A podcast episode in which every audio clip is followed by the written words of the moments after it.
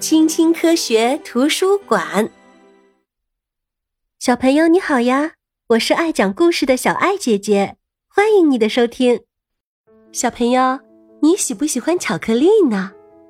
无论是长条状的巧克力块，还是用牛奶冲饮的巧克力粉，或者是涂在面包或小点心上的巧克力酱，巧克力始终都是你的最爱，不是吗？但是啊，你知道巧克力是怎么来的吗？这啊可是一段传奇之旅。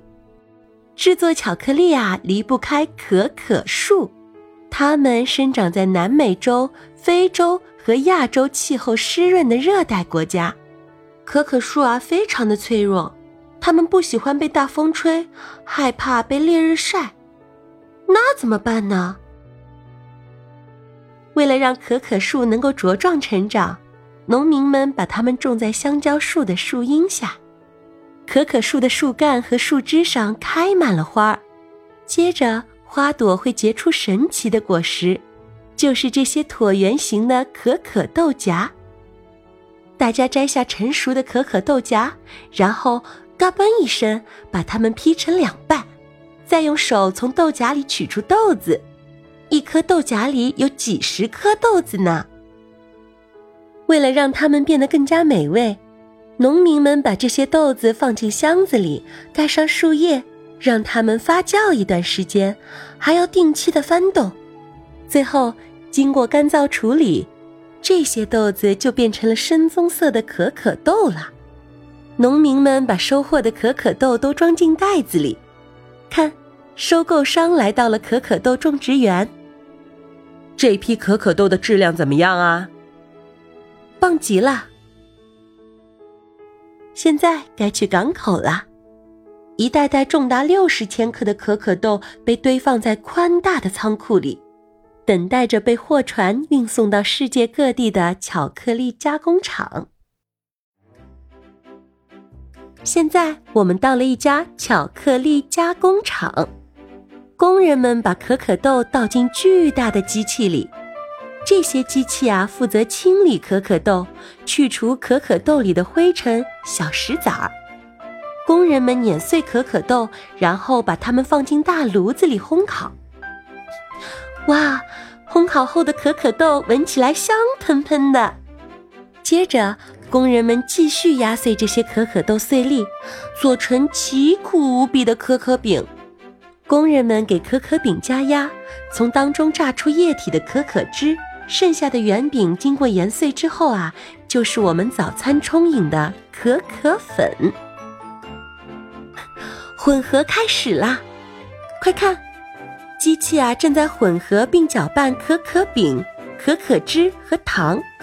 如果想要制作牛奶巧克力的话，还需要添加奶粉。搅拌啊，常常需要好几个小时呢。再经过几道漫长和精细的工序之后啊，一块块排装的巧克力就做好啦。最后，工人们给这些巧克力穿上漂亮的纸外衣。小朋友，也许你每天都吃巧克力，但是啊，在很久以前，在很长的一段时间里，我们的祖先啊，从未听说过巧克力这种食品。中美洲的阿兹台克人发明了最古老的巧克力食品——苦水。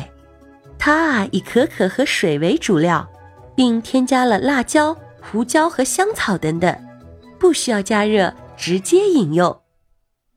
五百年以前，西班牙人在征服了阿兹台克王国之后，将可可带回了欧洲。从此以后，欧洲人开始在可可里放糖，然后啊煮热饮用。喝热可可实在是生活中的一大乐事呀！许多年以后，巧克力的生产厂家发明了各种各样的固体巧克力，先是黑巧克力，然后啊是牛奶巧克力，后来又有了榛子巧克力和白巧克力。咦，这是哪里呀？这里啊是巧克力大师的作坊。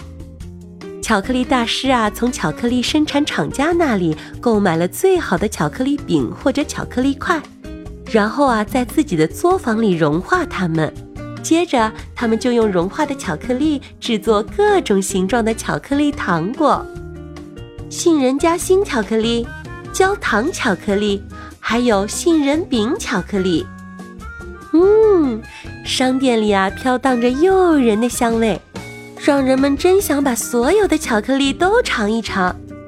巧克力师傅们啊，还会用巧克力做出各种各样与众不同的模型，最美的模型还可能在巧克力沙龙上获奖呢。无论是圣诞节还是生日，任何节日啊都离不开巧克力。复活节时，小朋友们最喜欢的活动之一就是寻找复活节彩蛋啦。嗯，究竟是谁制作了这些彩蛋呢？是巧克力工厂还是巧克力师傅？难道是一只小兔子故意把彩蛋丢在了花园里吗？不管啦，反正做游戏就是为了找到这些彩蛋，然后啊把它们吃掉。嗯，太好吃了！小朋友，你最喜欢吃哪种巧克力呢？欢迎你在评论区告诉小爱姐姐哦。如果你喜欢这个故事的话，欢迎你点赞、订阅、关注小爱姐姐哦。我们下次见，拜拜。